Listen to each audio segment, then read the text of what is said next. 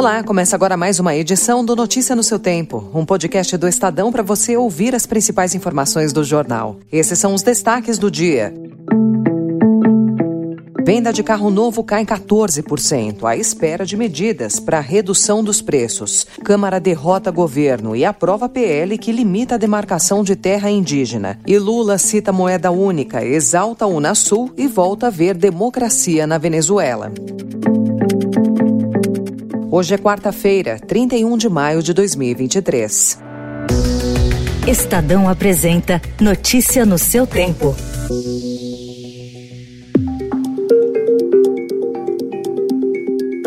A expectativa da entrada em vigor de medidas do governo que vão reduzir os preços dos carros novos fez com que a média diária de vendas em maio caísse quase 14% ante abril. A previsão é de que os preços sejam reduzidos entre 1,5% e 10,96% nos modelos até 120 mil reais. Veículos mais baratos terão descontos maiores. Até segunda-feira, a média diária de vendas era de 7.284 unidades, ante 8.443 em igual período de abril e quase 5% abaixo da média de maio de 2022. O segmento de carros usados, que acompanha o de novos na questão dos preços, também vive a expectativa da definição. A arrecadação com a regulamentação das apostas esportivas é uma das alternativas em estudo pelo governo para compensar parte do corte de tributos federais no programa, que deve durar de quatro meses a um ano.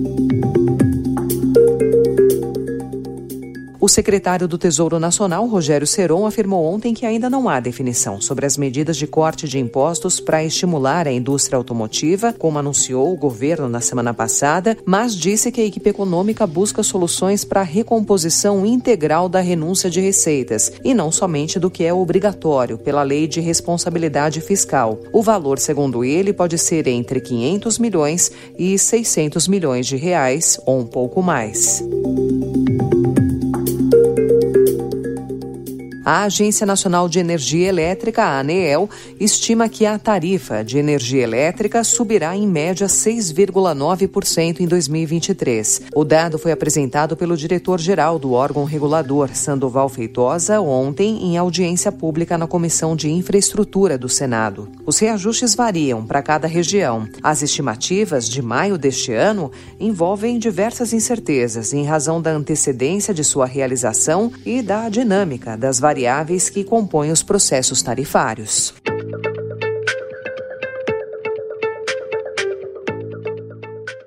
Duzentos e noventa sim. Está melhorando. 142 não. Uma abstenção de um total de 433 está mantido o texto. Em votação, a redação final.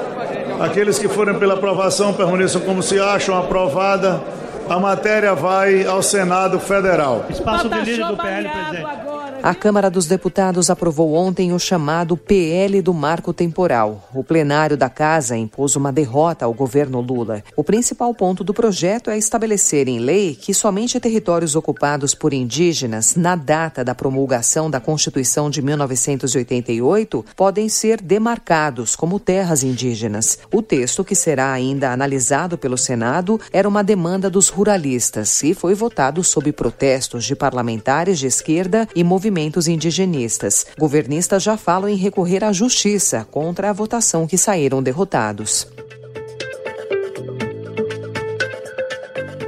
A CPI do Movimento do Sem Terra aprovou cinco requerimentos na sessão de ontem. O governador de Goiás, Ronaldo Caiado, e o ex-presidente do INCRA, Chico Graziano, serão dois dos quatro convidados pela comissão para falar sobre as invasões de terra pelo grupo. A sessão de ontem da comissão foi marcada novamente por troca de ataques a, a, fala tem que ser respeitada. Eu acredito que isso está no regimento interno e está nos princípios de ética também. Presidente, Se tem tá gente errado, que não entende o que é, que é ética, a gente lamenta. O senhor não estava aqui.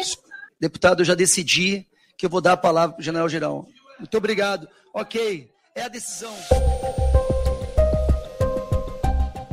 A cúpula organizada pelo presidente Lula com 11 líderes sul-americanos terminou sem medidas concretas, apesar das promessas de integração. Ontem, o petista defendeu uma moeda comum e a retomada da Unasul, bloco regional que foi desmontado nos últimos anos também na área monetária, mediante mecanismos de compensação mais eficientes e a criação de uma unidade de referência comum para o comércio, reduzindo a dependência de moedas extra-regionais.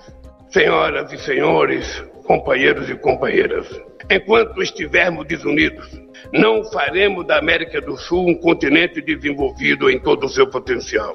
Chamado de Consenso de Brasília, o documento final do encontro traz uma breve menção à defesa da democracia e dos direitos humanos, um final modesto para uma cúpula marcada pelos elogios do presidente brasileiro ao venezuelano Nicolás Maduro, que provocaram críticas de Uruguai e Chile. Áreas civis de Moscou foram alvo ontem de um ataque de drones pela primeira vez desde o cerco da Alemanha nazista em 1942. A ousadia da ação marca um ponto de inflexão no conflito e coloca o Kremlin contra a parede. O presidente Vladimir Putin agora deve lidar com uma pressão cada vez maior dos mocovitas, que haviam recebido garantias de que a guerra não chegaria à capital. Autoridades russas culparam a Ucrânia, que negou qualquer responsabilidade. Notícia no seu tempo. As principais notícias do dia no jornal O Estado de São Paulo.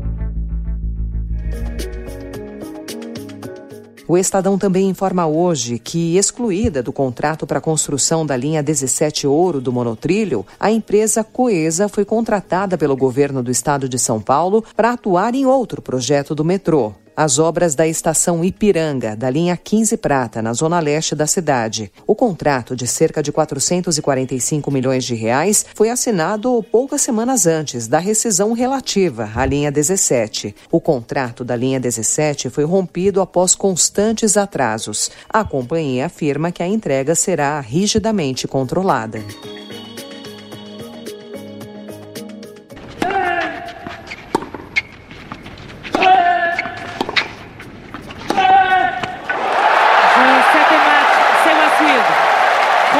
7-6, 6-7.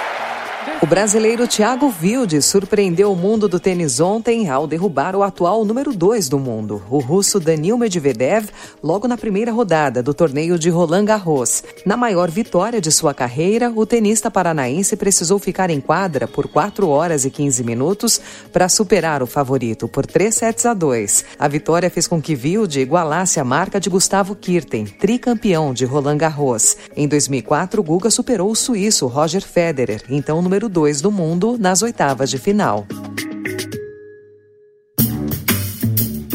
Essa foi mais uma edição do Notícia no seu tempo, com a apresentação em roteiro de Alessandra Romano, produção e finalização de Felipe Caldo. O editor de núcleo de áudio é Emanuel Bonfim. Obrigada pela sua escuta até aqui e até amanhã. Você ouviu Notícia no seu tempo.